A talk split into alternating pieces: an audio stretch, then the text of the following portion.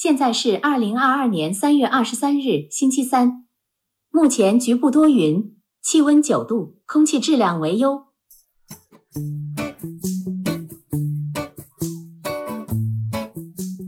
哇，今天晚上跟白天一样亮啊！外面是樱花吗？客厅外面有一个大玻璃，能嗯看到有一棵很大的樱花树。现在看着浅粉色的花，非常漂亮。You know I love my lady. We've been together so long. Hello，大家好，这里是木星记，我是岑，我是 Real。谢谢 Siri 帮我们做了开场。前几期太远了，我今天是凑在 Siri 边上录的。然后现在是晚上十点左右，我们家现在飘着面包香。刚刚做了超级厉害的吐司。那说一下今天开心的事，今天我们说一件吧。好啊。顾客带狗子来店里，前两天我们刚说有一个顾客来我们店的时候把狗放在外面了，嗯其实我们想他进来了。然后今天早上我们开店不多久，我一个人在楼下布置二号墙的另外二分之一，嗯正在想怎么装饰，嗯因为就有顾客带着狗、带着孩子、嗯亲戚朋友全部涌进了我们店里。嗯，他说之前就想来了，路过好几次，店都没开。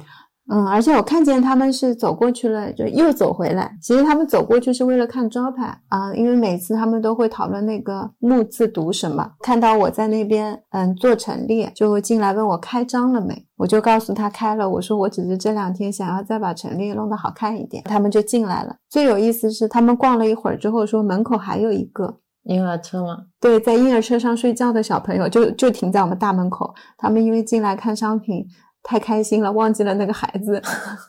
你没有发现后来就有一个妈妈在那边守着那个孩子，哦，跑出去，我忘记掉了。然后他们有带了一只叫欢欢的小狗，十岁了，小狗特别乖。超可爱的一只小泰迪。泰迪尾巴都是不剪的吗？嗯，不不不，大部分都是剪掉的，为了好看。哦，那我就没认错。我因为当时看见它的那个尾巴，嗯我，就觉得主人一定也是很心疼它的一个主人。是的，我觉得剪掉尾巴就是为了让我们舒服。嗯，因为你跟我讲过，你们家芒果也没有剪尾巴。是是，因为这个也会不利于它的自然生长跟它身体平衡嘛。嗯，然后那个主人就说，他这只狗是十年前她男朋友嗯，当时出国，然后他们俩异地恋，嗯她男朋友就买了一只狗，说就让这只狗陪伴你吧。几年之后回来，他们后来结婚了嘛。嗯然后中间还有一个妈妈抱着小朋友，她小朋友开始哭了，嗯，我就去逗小朋友，然后妈妈就说她想找个地方坐一下，然后我以为她是累了，她其实是想给她喂奶，我就让她坐到柱子后面去了。她一边喂奶一边关注了我们公众号在看。是后来他站起来的时候，嗯，他告诉我，他一进门看到我们贴在墙上的十块钱，对。他就说啊，我就知道你那个十块钱的故事了，我刚才看过了。他刚才就是坐在那边的时候，正好就浏览了一下我们公众号。对对对，就我觉得大家距离都很近，就像好像你今天刚开门，你有朋友走进来，在店里逛了一圈，聊了会儿闲天，然后大家一起出去。知道你过去发生的一些事情，对连接性，所以我很喜欢我们的墙改造了以后，更多的把我们的故事呈现给大家。嗯，这个是今天最开心的事情，因为太多了，我们每天太多件，每次开场都很长，所以现在就改变一下，跟大家分享一件。好，今天我们要聊的主题是什么呢？聊产品，所以今天我就是主持人的角色，嗯，因为产品我也不太懂，我是毕竟我是市场界的。听说你准备了十个问题来问我关于产品的问题，是的，我让你不要给我看问题，对，因为我们两个人突然发现自己是那一种，就是一旦准备了就聊不好了。对，就会带着准备的那个线，总觉得好像没有一些点没有踩到，要不要回去？然后我们总是即兴聊的时候，自己是聊的最快乐的、最好的。是的，所以今天我准备的问题，也就是刚才在预热烤箱的那十分钟，我站在烤箱面前列的。嗯然后作为一个跟你做了六年朋友，依旧对于产品产品系不太了解的人，嗯，今天一起来聊一聊你眼中的产品。今年有帮我成功祛魅。原来我觉得产品经理是高高在上、深不可测，我觉得他们的工作都很高级。也不知道哪里来这种觉得。然后每次我谈到这些的时候，你都会像现在这样叹一口气，跟我说啊，所以说我要帮你祛魅。大家都是打工仔。那你先聊聊你做产品经理的经历吧。你什么时候哪年做的产品经理？我认识你六年了，你都不是产品经理。我就是大学实习的时候，然后到我毕业做的产品经理，你大学学的什么专业啊？性教育管理，哪里有这个专业啊？你瞎性管进公司的时候跟大家说嘛，我说学的性管，然后大家说是什么？我说性教育管理，然后他们国内有这个专业，我说嗯，新开的，然后深信不疑。我呀，最深信不疑的就是我信了你三个月，然后一直到有一次我带你去拿零件，感觉自己是一个那种老师傅的状态，再问你，我说真的有这样的专业吗？呃，是信息管理与信息系统。嗯、但其实你去做产品和你读什么专业没有太大的关系。这样吗？产品经理不用不用写代码什么的，你是到底在说产品还是在说程序员？所以产品经理跟程序员是分开的。那如果你不懂那一些程序上的东西，你怎么做产品呢？嗯，我想想我怎么跟你说吧。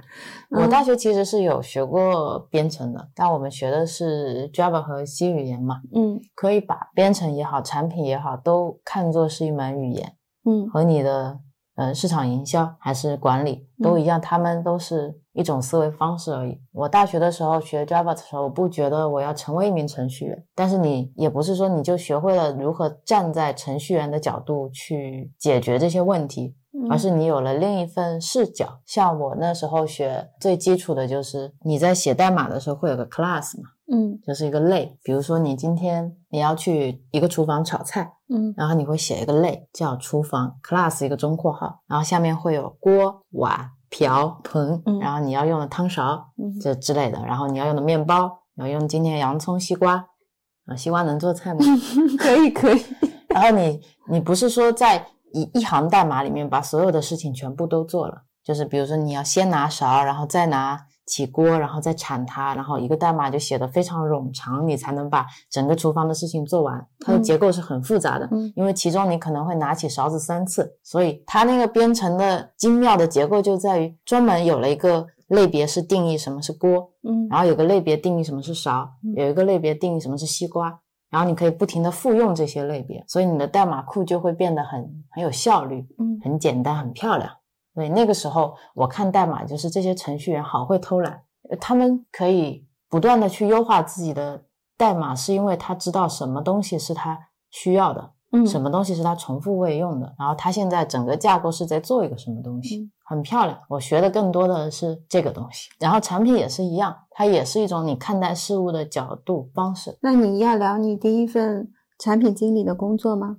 我有好几份，我第一份产品经理的工作是在一个做 WiFi portal 页面的。嗯，你知道 WiFi portal 页面是什么？我知道，就是那个走进麦当劳跳出来那个吧。对就是那个弹窗，啊，让你走进星巴克也会有的。对，让你要有一个弹窗，然后输个验证码，或者是嗯那个转到微信去关注一下公众号再连接。To B 的那种，啊，就是你进如家酒店了，嗯嗯然后要嗯去连接的一个 WiFi 页面。然后它的用户很多嘛，比如说呃机场、嗯火车站、嗯，医院，嗯就是所有的公共类别的设施，你都是需要需要去去连接 WiFi 的。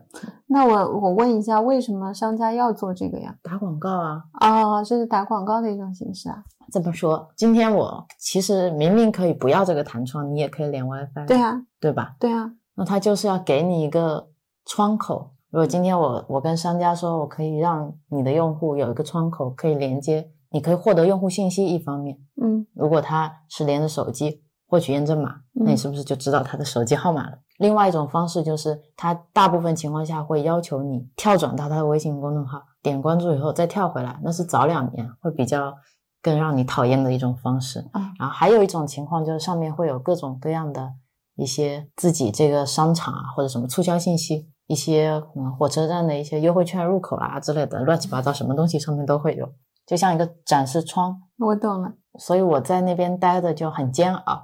我嗯在那边更多的是学习怎么做一个产品经理，但是这种方式并不是我喜欢的。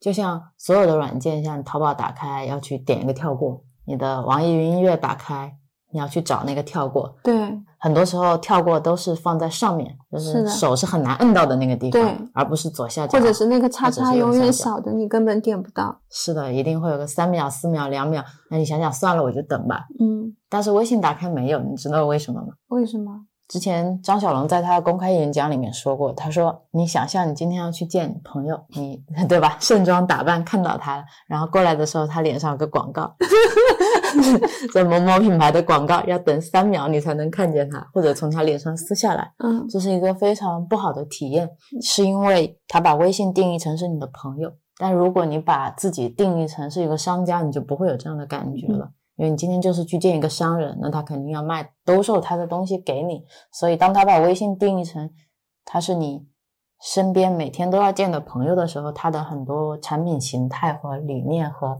演化的方向就会不一样。这是产品定位很重要的一个点，也是产品经理很需要去研究的一个点。那你第一份工作没有很喜欢，是不是因为它其实没什么创造力，也不是没有什么创造力，算是在执行吗？我不是因为这个创造力走的，因为嗯那时候我刚刚学会做产品，我上一份是运营嘛，然后我是在快滴打车做运营，我就觉得人家做产品很酷啊。然啊，后做运营的话，做的事情更多的是如何去维护司机跟用户之间的关系，那种局限性是更强的。我看到产品每天都快快乐乐的去研究，对吧？怎么样把这个功能优化的更好？怎么样去迭代下一个版本？所以我说我想做产品，然后到那边我学的更多的是产品到底是什么，嗯产品经理到底要做什么，所以我很多都是处在吸收的状态。嗯和快速学习跟成长的状态。所以那个状态的我自己都还没有特别理清产品是什么，所以我也没有能够说很快的需要去跳出这些限制。我更多的还是在理解这个职位本身，然后回到你最初说的那个问题，我为什么不用懂代码？那个时候一个部门里面有运营和销售，这两块现在是分开的，以前有时候是合在一起的，就是运营会兼销售，然后有一个部门是设计部门，会去做你产品的交互设计和页面设计啊，就是大部分是表表现层的东西。嗯然后另外有个部门就是我们说的开发，开发的话大部分是你表现层的东西的一种实现，嗯就是你交互做完了以后，它用代码来实现这个交互，对吧？其实你觉得这整个过程就是这样的：先是设计，设计出了一个很漂亮的设计稿，就是开发人员用代码把它实现成了真的可以用的东西，然后他会用一些数据库把你所有的数据连接起来，然后销售再把这个系统卖给商家。没有产品什么事情，结束了，是个闭环，对吧？嗯为什么需要产品呢？那你不觉得这个过程已经结束了吗？啊，又不是出去了就没事儿了，不是还会要改进吗？那就来个售后啊，售后收集反馈啊。他是不是在里面做他们之间的一些沟通什么什么什么桥梁，桥梁？这就是我对产品的第一个理解。嗯我觉得它是一个润滑剂，它既懂一点设计，又懂一点开发，然后又懂一点销售，又懂一点运营，还懂一点用户。就像是你的砖头要砌在一起，中间要用水泥糊起来。啊，他像那个角色穿梭在这些人人中间。所以其实如果说他是一个一个品牌的话，其实嗯它也下面有好多个部门，分管了它不同的区块，嗯，那所以就会需要一个人统统筹。那不是 CEO 吗？产品经理之前最早是项目经理嘛，比如说要卖给麦当劳一个 WiFi 页，然后我们跟某一家店谈成了合作，作为这个项目的产品经理，他可以分配给你一些资源，一些开发，一些一些设计部门，然后一些运营部门，你要跟他们去沟通，把这个项目从开始到结束，你需要有个负责人，这个事情才推进得了。要不然有公司有那么多的项目要走，对吧？然后每个人都有很重要的事情要忙，就没有人会去推进这个事情。这是最简单的一种理解方式。啊，我突然刚才想通了一件事情，嗯，就我本来在想，为什么不是比如说我在开发木星记的 app，然后我应该木星记下面会有自己的开发组，对吧？嗯就是各种我下面开发这个 app 所需要的小组都应该是配齐的。嗯后来我想，这个是可能比较大的那种公司才会。嗯通常呢，如果体量不大的公司，嗯嗯、可能这些技术部门同事会进城好几个吧。嗯，他不是说只是专职开发木星记，嗯他可能还开发其他的。是这样子，所以才会需要一个负责木星记开发的产品经理。，对我们公司可能同时要走二十条线，嗯然后二十条线这个开发都是这十个人在开发，所以他们就会哦这个也做不了，那个也做不了，这个也很忙，这个也很急，那个也很急，我明白。会出现这样一种情况。嗯，我明白了。这其实一定程度上也是那个资源的问题。对，所以它有很重要的一个方式，就是怎么去协调跟调配这些资源的优先级。我的第一次对产品的理解，就是嗯我刚做产品的时候就是这么去理解的。然后很多小公司你都是需要，可能不是一个人推进一个项目，嗯所以它也不叫项目经理，嗯它很多时候叫产品，是因为你要理解你整个公司传递给用户的是哪些产品，然后你可能会负责所有的产品，所有系列的产品或者某一系列的产品。你们很多的产品是自己公司在开发运营的，你做的是这一类型吗？还是说定制型？那份工作是定制型的，但是它跟我之前说的模块化是很像的。大部分情况是你已经开发出了一个系统和架构，根据用户的需求去模块化的定制。比如说，我木星记是这样的需求，你听完我的需求之后，可以给我定制化的那个模块，都是大部分都存在的。就像我们之前不是想做一个哦，很好看的那个微信小程序，微信小程序，它其实大框架已经做好了，可能 A 版、B 版、C 版定价不同。然后比如你买了 A 版，然后好一点的后台系统是你作为商家，你可以直接去改你的版面，直接去上架你的宝贝，更换你的主页图。嗯但如果你后台都没做好，那你可能需要商家统一把自己的需求和照片发给你，然后你这边后台再帮他改。怎么聊得这么细？我就突然好奇了一下，呃，感觉这个特别像那个去饭馆点菜那样子是啊，就像美味不用等嘛，啊，对对对对对然，后或者那个叫什么，呃，火狐那个点单软件，是的，他们也是搭好了一个框架，然后不同的商家去买自己它的系统，然后填进去就行了，就像我们现在微信小程序，那个是微信里面本来内置就有的，对吧？对小商店也是这样的形式。啊这个形式我们都叫 SaaS 嘛，就是用软件及服务。嗯，所以我走的都是这种，就会比较轻。所以现在开一家店就感觉很嗯比较重。重。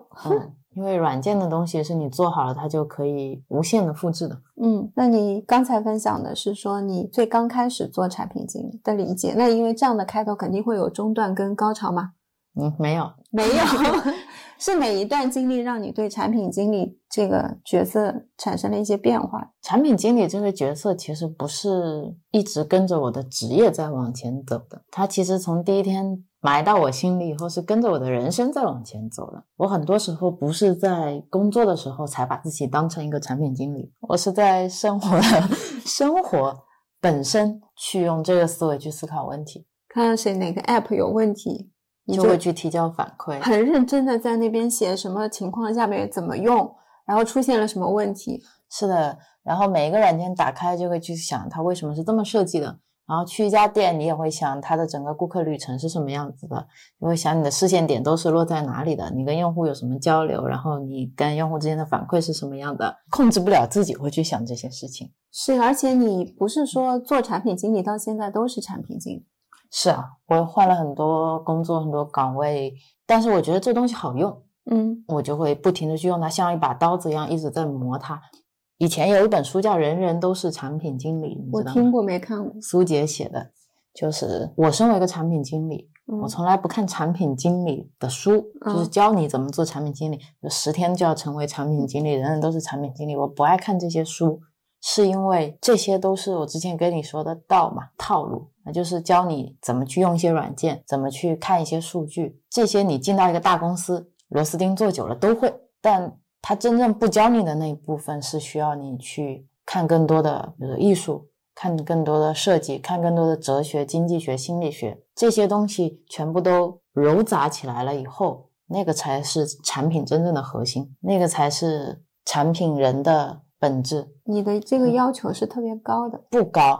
我理解的人人都是产品经理，反过来不是说产品经理的门槛很低，今天嗯所有的人都可以转行是产品去做产品经理，嗯这个是没问题的。你产品有从程序岗转过来的，有做设计做了一阵子以后转过来的，有做销售运营转过来的，嗯也有可能完全不理解产品的人，今天说哦，产品经理工资很高，人人都可以做产品经理，我也可以去做。我思考这个东西，我觉得产品经理之所以人人都是产品经理，是因为它就是一门哲学，人人其实都可以成为哲学家。你也可以想，人为什么要活着？我是谁？我要到哪里去？它不像物理学家，它也不像化学家，你需要去学习那些元素周期表以后啊，或者你就要去做很多的实验，要去真的去了解很多的原料以后，你才能去做。它就是你身边最朴实的一些东西，就是你生活每天都会遇到的东西，就跟那些哲学家去思考你的人生的意义是没有区别的。产品就是在思考人到底是什么，就是人跟人之间的交互是什么，嗯你到底需要什么，你真正的需求是什么，这些东西你坐在沙发上就可以想。而你不需要去实验室里面去搞试管，所以说人人都可以是产品经理，它的门槛既很高又很低。对一个很喜欢哲学的我来说，这两个东西都是一样的。之前你跟我介绍产品经理之后，我觉得产品经理挺落地的。就你刚刚那一段话，让我觉得他又升了天。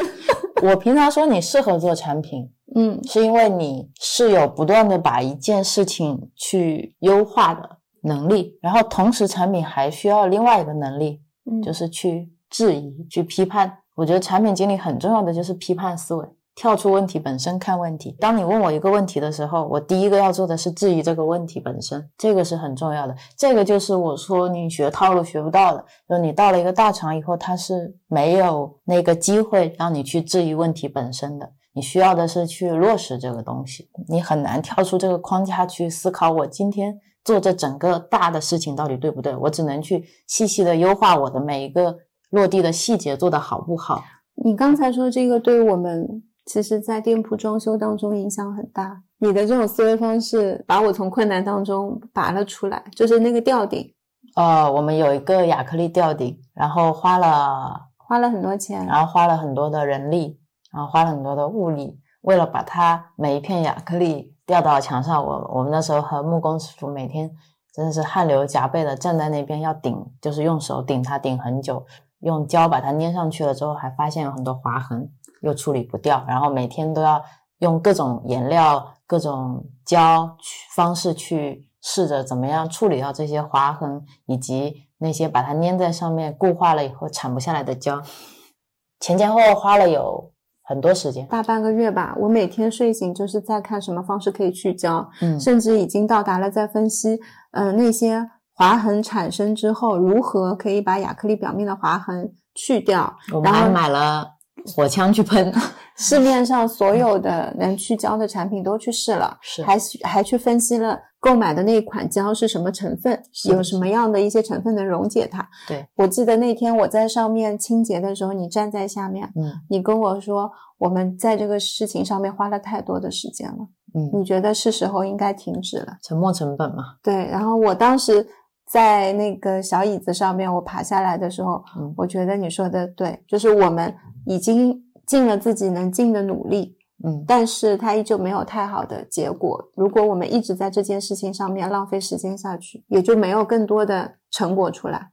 对，第一个是是想你到底为什么要做这个亚克力吊顶？你想实现的是一种什么效果？如果你想给用户带来，或者你想给顾客带来，或者你想给自己这家店铺带来的是什么感觉？那除了这个方式，有没有其他方式可以替代那种感觉？因为要呈现的效果不是非得这一种方式，它就有点钻牛角尖了。就当时，嗯、跟其他的朋友在商量嘛，反正也是要再额外花钱重新再去做啊，怎么样的？嗯结果发现都很困难。嗯这个事情既然现在没有更好的方案，我们就先放一下，先做其他的。开店的事情也很多，是的，然后直到放了也是可能有一两周吧，嗯我突然有一天站在那边望着那个吊顶，我说把棉花塞到亚克力的缝隙里面，然后那就变成了一个云朵的天空。是的。我们店现在就有那一片云朵的天空。但你如果不学着把它放下，你反而很难去完成它。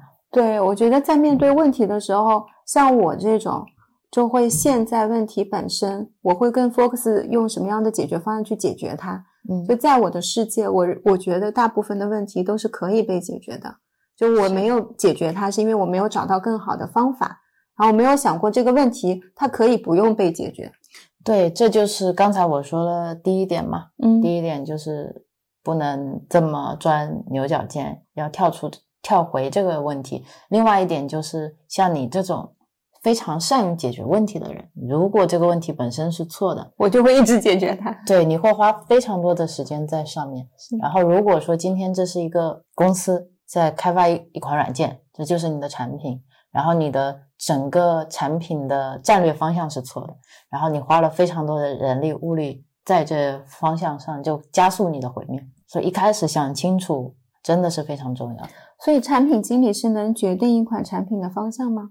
产品经理是这样的，如果公司足够放权，你是能决定一款产品的走向的。如果你是个产品总监，你也能决定产品的走向。那另外一种方式就是，你是离能决定这个方向的人最近的。你可能没有办法改变他的想法，但是你可以跟他探讨这个想法。大部分公司的老板都是很愿意直接跟你的产品部门进行对话的。嗯那像有一些 CEO 也很喜欢说自己就是产品经理嘛，像嗯特别是中国的 CEO，比如说对吧，马化腾、张小龙、王兴，他们都会说自己是一个产品人，但是他们是完全有话语权去左右这个产品的的。走向。这个是要讲到对产品的第二层理解了。第一层理解它就是一个润滑剂，第二层理解是产品是一个思考过程，它是一个你要不断的、不断的复杂以后再简单，然后简单以后再复杂，就这样往复的一个过程。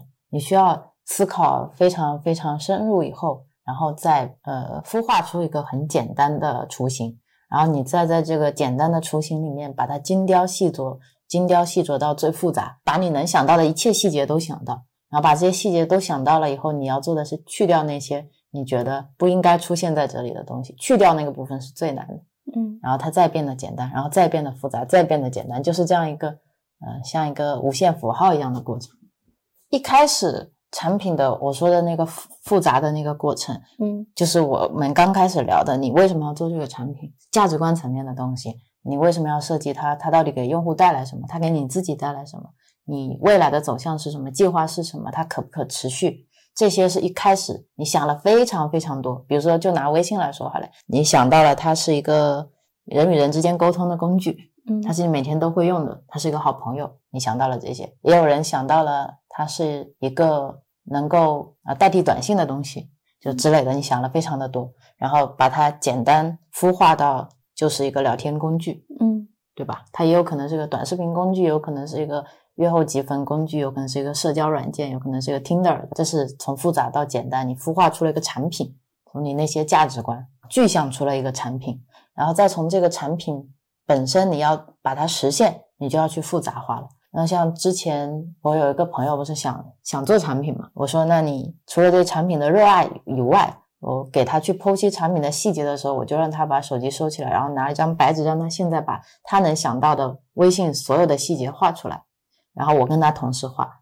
然后画完了以后，我们再对比，那有哪一些是他没想到的？他每天都在用，我们每个人每天都在用。嗯那你现在如果让你不看微信，你把它的基本的功能写出来，然后你再去对照真实的微信，你就会发现差别非常大，有太多的细节是你掌握不到的。比如说，你看到它那个时间现在是二十点三十分，嗯然后你再往下滑，不是会变成星期一、星期二？你再往下滑会变成三月十二号、三月十三号。那是在哪一天它变成了星期几？啊那在哪一天变成了几号？为什么要这样去排？那为什么是三天？为什么不是四天？为什么不是五天？就是这些细节，它那四个 tab 栏，微信、通讯录、发现和我，那嗯为什么是这四个？为什么这个要叫发现？其实每一个细节背后都是他们思考了非常非常多之后才简化过来的。你现在看到的这个过程，就是那个雏形复杂以后再简化的过程。嗯然后下一个又是它的新版本和新迭代。我说的后面的这些循环是指它会不断的在自我自我变革。嗯因为一个产品，如果你是一潭死水，你是活不下去的，里面的鱼都是活不下去的，就是这样不断不断不断的一个自我革新的过程，然后要重新经历这些所有。刚才听你讲完之后，等一会儿我再用 app 的时候，我就会变得更尊重它一些。但是你很快就会被你 每天不断的去用它变麻木了。你作为一个产品人，很重要的是每天都要对这些很熟悉的东西不断的产生新鲜感。所以上一次我打开那个我们的微信公众号，我说播客的接入口不在右下角，你以为在一级页面的右下角？然后你就问我说你想要放在这里吗？就这些对我来说都是有意义的。嗯就是它为什么出现在我们一级菜单，然后出现在一级菜单的哪一个入口？比如说你要把播客放在一级菜单，说明播客对我们来说是和产品商城入口一样重要的位置。嗯为什么？我们是怎么看待播客这个介质的？那它现在它在二级菜单又是为什么？它为什么在第五个 tab 栏不是在第一个 tab 栏？你要传递给用户的是什么？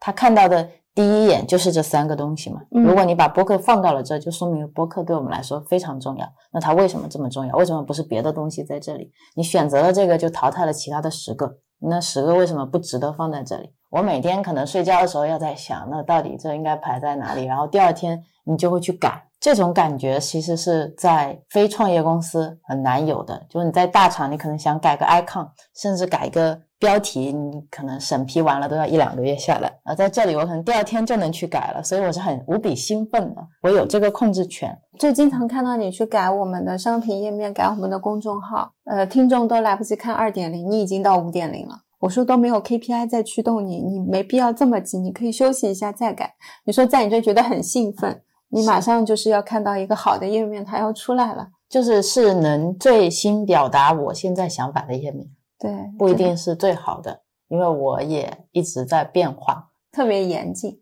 我觉得能呈现给别人的就是我们两个现在最好的一些信息，因为这个都是我们跟用户沟通的窗口，他们是通过这个来了解我们的。是的，是的。那我们现在是什么样子的，我就想同步给他们看，嗯，让他们看到我们的成长。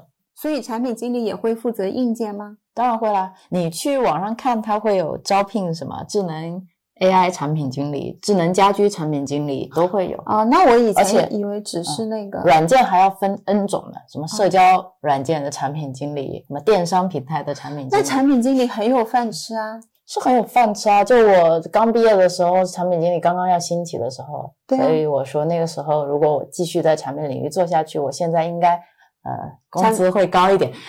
所以我想问，产品经理的收入很好吗？如果你在大厂混口饭吃是还不错啦，因为它这么细分，所以导致你更加没有办法去抽开这些东西理解产品本身。你如果一直把自己定位成一个社交软件类型的产品经理，嗯比如说今天我从 Hello 单车出来，那我就是去摩拜；啊，比如说我从美团出来，我去饿了么。就是你永远是把自己局限在这么一个垂直赛道上，你也这么定义自己，然后招聘的人也是这么定义你。嗯就像他们往往觉得你金融出来的，你去做金金融分析师，嗯然后把所有的赛道给你卡死了，嗯这种限制对我来说都是很很限制产品本身的。它是可以大概率帮你找一个人马上上岗，嗯，公司不是很多要的就是这样吗？啊，是的，是的，它是招来即用，不要培训，对招来即用，然后甚至你可以把我的竞品公司的一些内幕挖到我这里来。或带点客户更好。呃客户他们可能不需要，他们有嗯。自己的用户，我可能需要你的整个产品的设计思路啦，啊，呃，全部都带到我这里来，你们的一些架构啊，你自己的一些需求啊，然后可以告诉我，甚至可以告诉我你们未来迭代几版已经是什么 样子了，然后我们这边再怎么做，嗯。就可能更多大家追求的是这些东西嗯啊，这些东西它是当下的使用，嗯但它不能帮助你把你的产品做得更好，走得更远。嗯，你前面在说那个，你说呃，虽然脱离产品经理很多年嘛，嗯但是后来也跨行嘛。你看在 Apple 做零售嗯，这叫售后，啊，呃售后算算是零售业态中的售后，对吧？是是是那也是顾客服务相关的。是，然后再到现在，我们出来创业，嗯也算跨大两行了嘛。啊、是的，很多人问我你怎么做产品，做着做着去做，实体对，去做 Junior Spa，啊啊，就是去做这个叫什么售后服务去了。嗯然后从售后服务做着做着，你又自己去创业去了。嗯，创业又跟之前的工作经历毫无相关。对，以为你创业会做个软件什么的，对，结果你去开了一家实体店，还是一家香氛手作店。嗯就以前的朋友就觉得我这个人，嗯，就是摸不着头脑，嗯，不知道我到底要干嘛。对啊，嗯，但这些东西对我来说，如果今天你是一个产品人，嗯那什么东西对你来说都是一个产品。嗯你去开一家店，这家店是你的一个产品；你去设计一个品牌，我们自己的木星记，那它嗯就是我的一个产品。就我自己的人生就是我的一个产品，嗯我自己的简历是我的一个产品，我的经验是我的一个产品。所以这些东西对我来说，它都是一样的，没有区别，没有非要把自己局限到某一个领域、嗯，某一个赛道、某一个形态里面去。所以我也能这么理解，就是你其实，在之前做产品经理之后，嗯你觉得你刚才说产产品思维很好用，嗯，所以你是像一把刀一样一直在磨它，是啊，一直在用。对啊，所以我很多做产品的朋友，偶尔还会来问我一些产是品 产品相关的一些问题，或者跟我探讨一些产品现在的就是他所在的公司的一些产品的需求。因为你平时也是一直在关注这个行业的呀。你看，你听播客嗯是吧？然后你有你的嗯这一块，然后看书，比如说我喜欢我那一块的，嗯那我就是也是脱离市场很久，一直在看。我也没有做任何跟投资相关的东西，但是我就是喜欢。这是兴趣，嗯，你就是会忍不住想去了解，然后你听到这些就觉得很带感。那你觉得产品是产品思维吧？嗯，产品是一种思考问题的方式。嗯，你是怎么运用在现在我们的这个品牌吗？嗯品牌中？方方面面。就以前我做产品会更抠细节一点，嗯就在我知道了我要做什么以后，那我就希望把这个东西落到我想要的每一个毫米。这个是有一点职业病。嗯以前我刚做产品的时候，就是有很多这样的教训。你给一份报告或者给一份需求文档，嗯它会根据你的需求文档向你不停的发问，嗯哪里没做好，哪里没做好，哪里没做好，你为什么这个想不到，为什么那个想不到？所以你会不断的去质问自己，反问自己，我为什么当初没有把这些做好？嗯那我是不是可以想的更多，嗯想多一步？它跟下棋是一样的，你可能嗯要多想两步、三步、四步，到到创业呢，好多都是没做过的。大部分都是没有做过的。但我那个时候，你作为一个产品，又是在一个创业公司，很多时候你要画一些设计组要做的一些 UI 的交互图，嗯。然后你就会要去学那时候软件什么 Actual，Actual 不好用，后来我就用 Sketch，然后现在大家好像在用 Figma，嗯。就是这些工具也在变，所以你去学好一个工具，我觉得它并不能带你一直做好一个产品经理。嗯，这个工具是会迭代的，所以你还是要知道你到底想要做出来的是什么，然后再用你的工具去实现，而不是把大部分精力花在一个工具上，嗯然后等着别人告诉你你要做什么。再跳回来，我现在用的最多的工具就是 Keynote，就像刚才说的一样，我并不在乎工具本身是什么，嗯我在乎的是我想要的是什么，它只是辅助我去实现它的一个工具而已。我今天用 Keynote 如果能做出来，那我就做；做不出来，我再去学 PS。嗯，就是这样的一个过程。所以这个对我来说不会形成一种焦虑，说我今天创业了，我这也不会，那也不会，嗯，不会就学嘛。我觉得跟你一块儿创业的时候遇到问题，你最最擅长，你一般都会先去寻找资源先解构问题。啊，对，先解构问题，就很快能够在你擅长的领域啊，就比如说有一些装修上面的，嗯，你就会自动下线，是，就是遇到问题你就自动下线，就是先解构问题，就是这个问题是一定要解决的吗？嗯然后他在我们的创业过程中到底扮演什么样的角色？是不是跟我们价值观是一致的？比如说装修这个事情是要解决的吗？是。然后我能解决吗？不能。然后最后会有个线条，那最佳解决的是人是谁？是木工或者水泥匠。那接下来我要做什么？我要去咨询最专业的人员，然后去了解我可能有的解决方案是什么。啊，然后每个方案的风险是什么，然后好处是什么，我们再一起来探讨最优的方案是什么。那你这个解决问题的模式，嗯呃，跟我以前学的不一样。我一直在用的是以前星巴克学的，对，不过我自己有进行了一下迭代。是什么样的？就星巴克的原版应该是首先明确问题，嗯就是比如说，呃，我们的亚克力吊顶现在是有划痕，嗯然后第二步跟你那个是一样的，就是这个问题是否需要解决嘛？嗯，那如果是，他就会开始分析问题，你知道吗？那为什么会产生这样的问为？什么会产生这样的问题？然后他就会帮你指向到一个人，嗯，然后让他去解决这个问题。对的那一类的解决方式，嗯更多的适合的是针对人身上的一些问题。嗯就比如说叶层为什么业绩一直不好？嗯嗯然后比如说叶曾说啊，因为我这个月的目标业绩目标定太高了，嗯他就会问为什么业绩目标定太高，就类似于这样子，就是不断问问问，就类似于好像是深挖到某一层嘛。自己后来慢慢迭代之后是有一点类似于像你的，但是我有时候会忽略掉说这个问题是否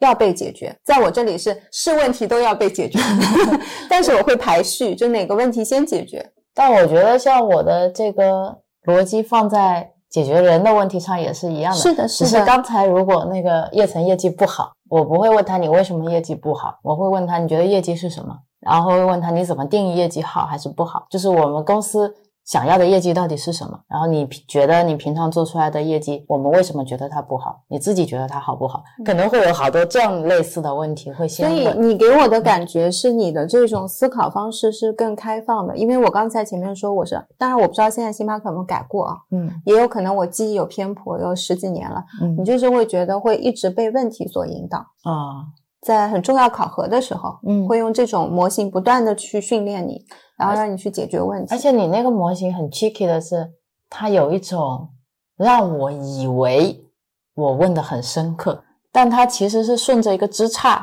就走了，对它没有回到主干问这个问题。对，也有可能我以前学艺不精，不，哦我觉得他可能是觉得你没必要回到主干，你管好每个枝杈就好了。是是是，嗯、可能教材比如说是从英文翻成中文，会 miss 很多东西的。啊、也会去缺失掉一部分灵魂的东西。是，但我思考问题的这个方式，并不是我，比如说做了产品，我当过产品经理才有的这个思考模式。这思考模式更多的是你去学习哲学，你可以学习社会心理学，然后看那些杂七杂八、乱七八糟的书，然后自己去去，这就自然而然会的一种思考方式。你能用落地的一种方式跟大家说一下你怎么理解哲学吗？哲学，我觉得他是在教你怎么样生活的更自由，一种知识上的自由。对，因为你的肉体在这个世界上是受到太多的限制了，嗯而且也是你没有办法改变的一种框架，所以你能追求的一种无限的自由，我觉得就是在你的思想。然后哲学就是它启发你这种自由。我原来听你在讲哲学，尤其你跟我讲那些苏格拉底啊，巴拉巴拉巴拉啊，然后我就觉得啊，我不要听，我不要听。然后这些听起来就很高级，那是紫薇吗？我不要听，我不 要。我觉得啊，这个哲学我不懂，我不知道。反正来了舟山之后跟你聊天嘛，嗯然后就发现哦，原来哲学跟其他的很多学派都是有交织的地方。对啊，就是跟我看的神秘学，或者是其他的什么吸引力法则，很多都有交织。然后你再看，发现它跟物理学也是有交织的。再看，发现哦，跟数学、跟经济学都是有交织的。嗯、所以现在哲学对我来说，就是我也是祛魅的，是啊我觉得就是一个普通类型的一种书籍。它其实就是你的生活，是生活的方面。在祛魅这件事情上，我昨天不是跟你说，产品就跟包工头没什么区别吗？对对对，这个比喻也不错。是啊，它就是一种职业而已。嗯包工头也是一个项目或者说产品经理嘛。之前坊间很流行的一个例子，比如说有用户过来希望给你买一个锤子和钉子，然后你要卖给他的是一个锤子和钉子，这样就结束了。但是在产品这个逻辑上来看，你需要去了解他为什么要这个锤子和钉子，然后他原来是想在墙上凿个洞，那你要问他为什么要在墙上凿个洞，他说我想凿个洞以后放一个东西挂个画，那你说哦，原来要挂画，那你要挂什么样的画？了解到了以后，发现哎，免钉胶其实就可以用了，因为它那个画非常轻。然后你用免钉胶的话，不用在墙上凿个洞。然后那个你就可以问他，那你为什么要挂这幅画？为什么那么喜欢这幅画？他说，因为这幅画我女儿画的，嗯，然后觉得很很漂亮，我希望把它放在客厅的正中间。然后他说，那你女儿不是还画了三四幅画吗？你准备把一排挂在这里吗？然后他说，哦，那样好像不太好看。他说，其实我觉得挂走廊可能更好，它就可以像个画展一样一排摆过来。嗯然后像这样的推演下来以后，你卖给他的就不是一个钉子和锤子了，你卖给他的也不是一堆免钉胶，你给他的是一种真的关心他，想知道他到底想要达成什么样一个状态，帮他一起去设计一个更好的方式来达到他想要的那个效果，就需要有这样的一个过程，去不断的去了解这个用户到底他想要的是什么，他想要的远远不是一个洞，也不是一个锤子和钉子。在产品界真的是这样子，这么理性的在帮助顾客思思考的吗？我希望是，大部分的顾客是你要一个洞，对吧？你要一个锤子和钉子，对吧？要在墙上凿个洞，他不会去关注你最终是不是想挂那幅画，他会告诉你，那你要买一个怎么样的钉子才能够硬挂上去，然后这个钉子要配一个怎么样的锤子 才能凿得进去。或者最多我觉得会问他说：“你这个洞想要凿出一个整齐的洞，你得要买一个更贵的钉子，对，然后要用那种材料的钉子，你才能凿出一个你想要的洞。再进一层，可能问一下你的墙是什么材料。问出来以后说，那你这个材料，我想到了，匹配到了一个更贵的方案，旁边的结构承受嗯承受力不受影响，然后就会想各种方式来卖给你更贵的东西和更多的东西。我我是相信，肯定现实中是有像你前面第一个例子说的那样子的好的一些产品嗯经历，对吧？嗯但是我觉得像你在前面讲的那些定义，什么东西其实我们都可以把它当做产品来理解嘛。嗯就像我们创业过程当中提的跟别人提的各种需求，嗯然后跟工厂的各种接触，嗯，我觉得真的是能懂客户需求的，也是一件蛮难的事情。是一件不可能的事情，你只是在试图完成它，因为不是你永远不知道你想要的是什么。我给他们列再清楚的需求文档，他们也没有那个心思去理解你。嗯他为什么要花那么多时间理解你一个小客户写的五六页的需求文档？他为什么要理解你企业的价值观？你又不是他们的金主爸爸，你又不是长期要跟他们订购、采购大量的东西，没有嗯必要。对他们来说，这不是一个利益最大化的方式。，OK，嗯，就像刚才我举的墙面上的钉子这个东西，我今天就是一家卖锤子和钉子的公司。嗯我告诉你可以用免钉胶，那我靠什么东西活呀？这是很现实的问题。嗯实体经济是更难实现我刚才说的这种方式的，嗯因为它的形态是很固定的。嗯但是软件的话，你是不断的可以去迭代的，所以你更多的可以从价值观层面去影响你的用户。嗯所以我很钦佩的是乔布斯嘛，你钦佩他什么？我钦佩他说出了一些千古名句啊，那倒是，就类似于呃 connect the dots 啊，他有一种我很欣赏的 Forlock 的精神 Forlock 是他自己造的一个词，好像嗯就是你一定要学会去质疑。他之前说过一句类似于如果能给我一个机会，我愿意去跟苏格拉底见一面或者吃一嗯，顿饭。这个我也有听过。对他很喜欢这种质疑的精神的，他觉得不是所有的事情都是需要像现在这个样子，就是现在的样子不一定是对的，这就是 Follock 的精神嘛。之前他不是去一个生产线啊，那个生产线说是达不到这个精度的，是嗯不可能做到这么精确的，然后他就会把整个过程重新梳理一遍，真的是能做到他想要的那个精度。然后包括他之前说在采访的时候也遗失的访谈里面。嗯也说像 IBM 这些公司为什么现在变得不好，是因为产品部门没有更多的话语权嘛，然后现在都是一群销售在主导，那这个公司肯定没有办法达到用户的预期嘛。就回到刚才说的人人都可以是产品经理这个命题上，你今天是一个程序员，你也可以是一个产品，你今天是一个运营，只要你真的足够关心这家公司和你的用户，你就会变成一个产品经理。如果今天我是一个程序员，我需要开发我自己这一块，对吧？嗯它是完全因为你是了解到所有的需求，你再去做的，所以你完全可以更深入的了解这个需求，然后甚至去反问你有些需求是不是不必要的，嗯你有些需求是不是可以做得更好？然后代码是如何去可以更好的实现你的需求的？就你你想的越多，你就越来越产品，你最终都会变成一个产品，恐不恐怖？呃，如果又会技术，然后又是一个产品经理，我觉得也很幸福啊。我觉得所有的独立开发者都是一个产品经理啊，因为他们既要设计，又要开发，然后又要去做需求，所以我是很钦佩那些独立开发者的。就假如我是一个产品经理，嗯我肯定会去学技术，因为就像我喜欢自己做饭跟烘焙是做手工是一样，我需要那个掌控感。因为当我不懂的时候，比如说我提出了一个想法，然后技术告诉我不行嘛，嗯然后我又找不到什么证据去证明它是可行的，嗯嗯。那种感觉对我来说不行。所以你你是一个做 leader 的人，你应该知道怎么样去放权，就怎么样去相信你的伙伴，嗯然后怎么样去觉得他告诉你这个东西受限了，这个东西做不到，然后你要相信他是做不到的，而不是他故意告诉你做不到。OK，所以产品还有一部分很重要的能力是怎么去跟你团队里面的人相处，怎么去激发他们最大的潜能和怎么去把他们发挥出一加一等于二的效果，这也是产品很重要的一点。那所以产品经理其实你要有好的沟通能力、协调能力，呃，对他对用户要有非常强的同理心，还要有就是然后对产品要有很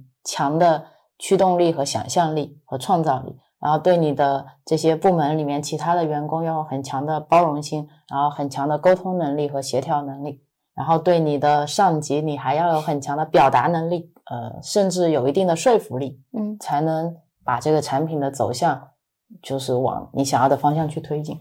拥有这些能力的人都是可以独立创业的。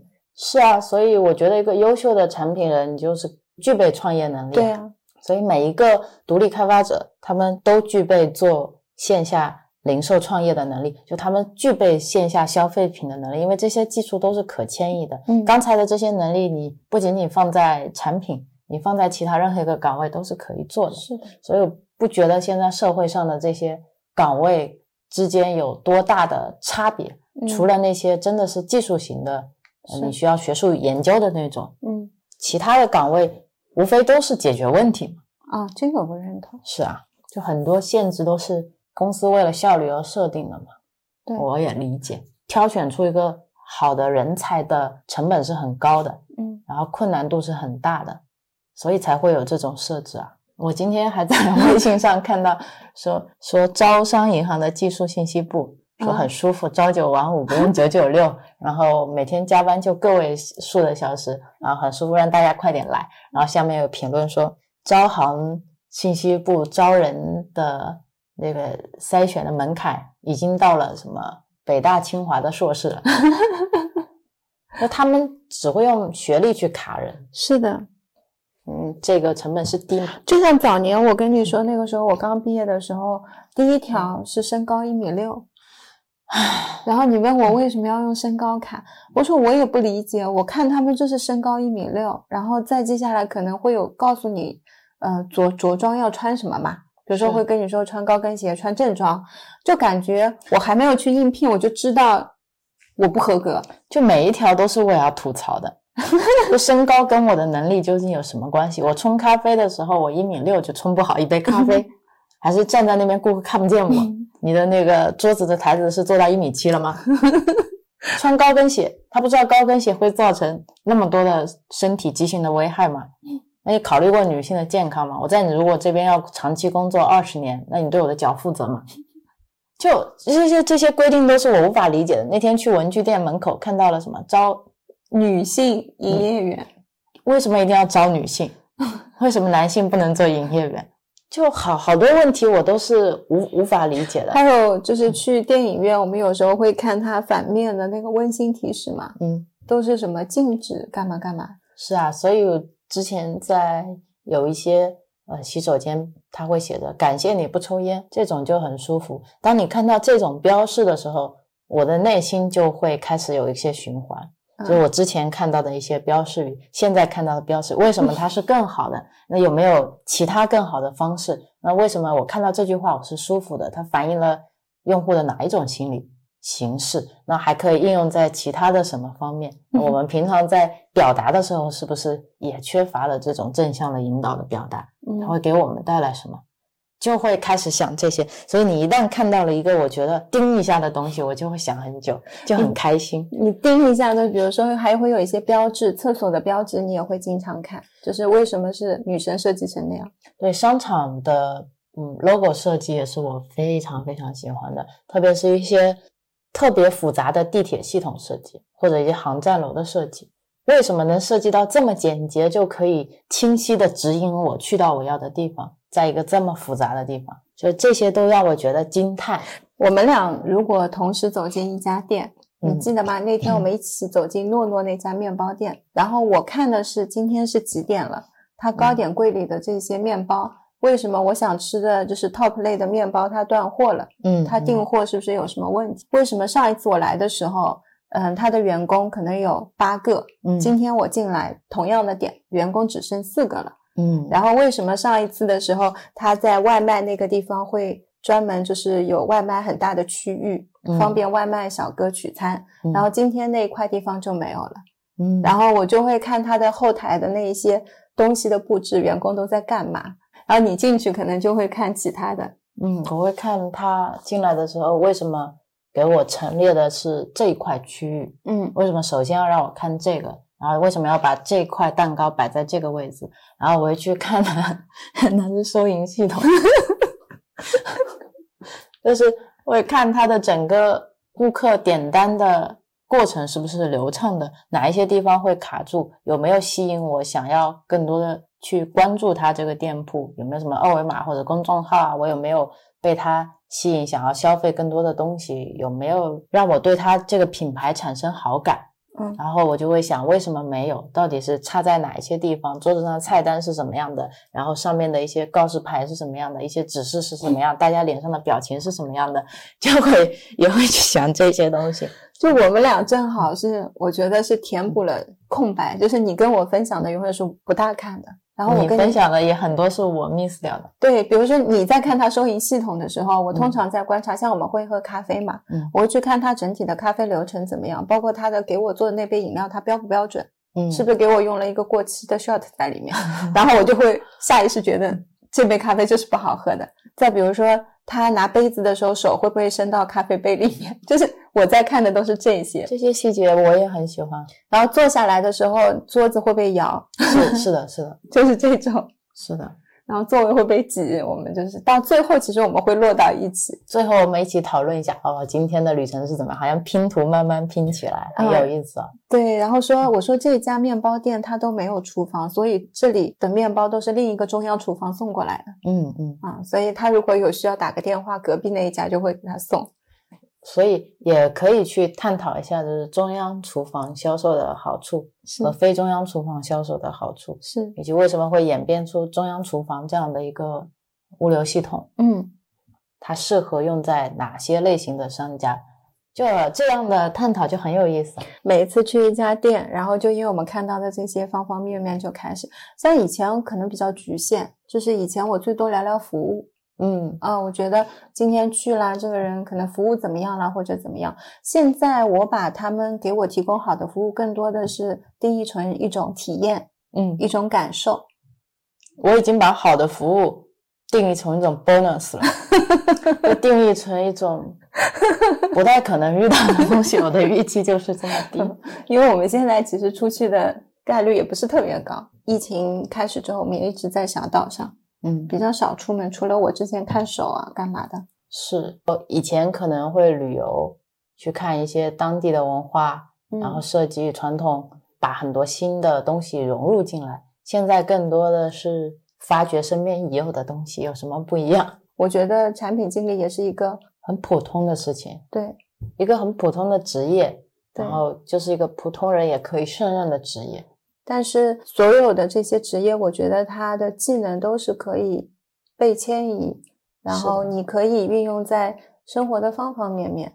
而且你真的不是只有做产品经理才能具有产品思维，是的，这个也是我很想再三强调的。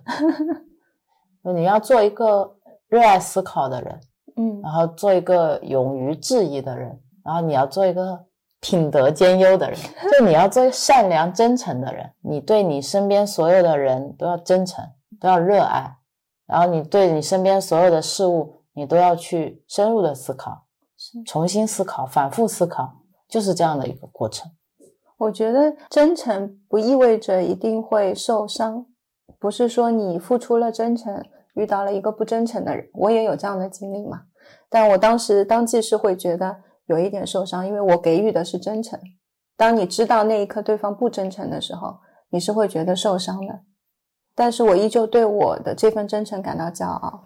是的，我之前不是跟你说过，我最喜欢的一句话是：自私的个体打败无私的个体，无私的组织可以打败自私的组织。好人你一个人的力量是很小的。我坚信存在有很多很多的好人。嗯，当你发出善良的信号的时候，你是可以遇到那些善良的人，然后是可以形成一个善良体的。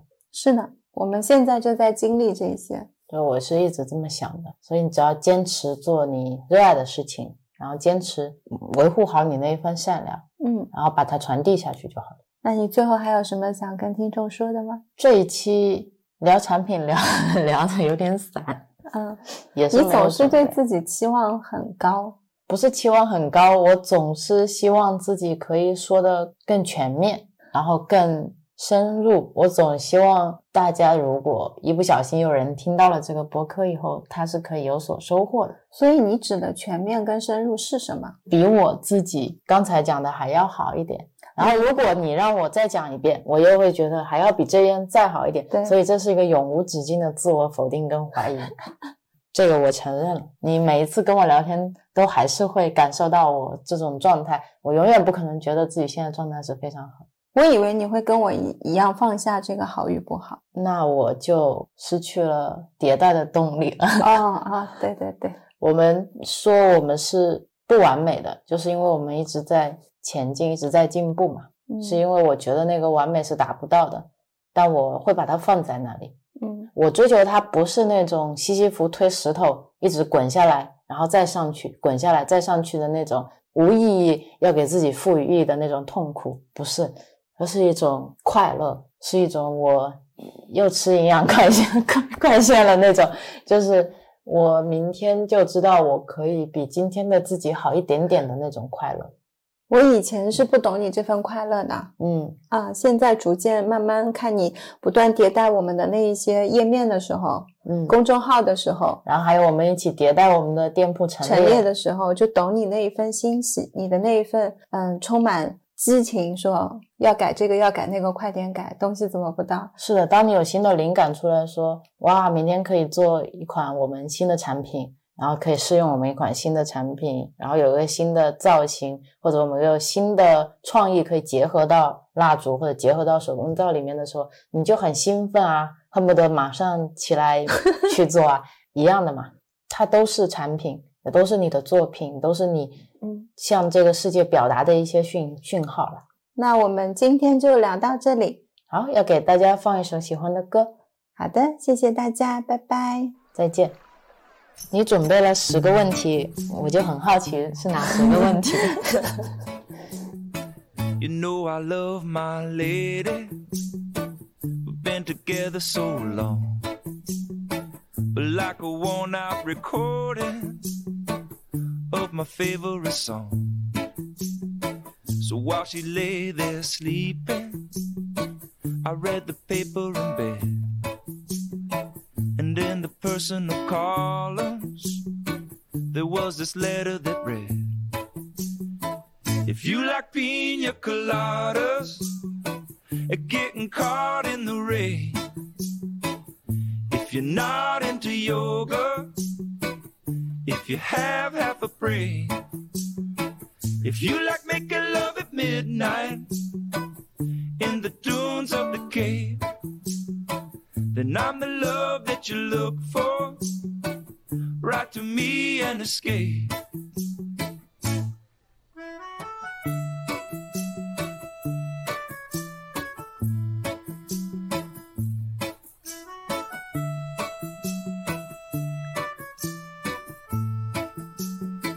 I didn't think about my lady.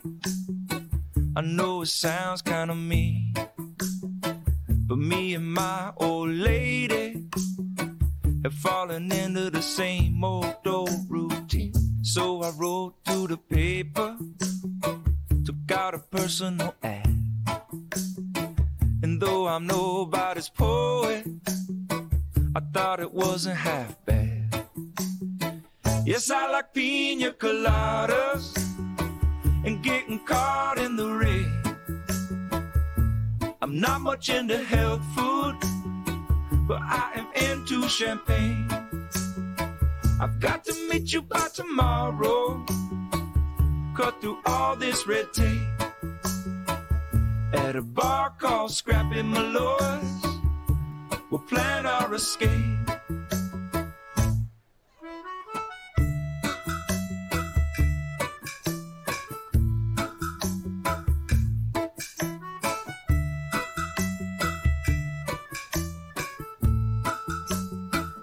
So I waited with high hopes. Then she walked in the place. I knew her smile in an instant. I knew the curve of her face. It was my own lovely lady. And she said, Oh, it's you. Then we laughed for a moment. And I said, I never knew. I never knew you liked pina coladas or getting caught in the rain and the feel of the ocean and the taste of champagne. If you like making love at midnight in the dunes of the decay, then you're the lady that I look for. Come with me and escape.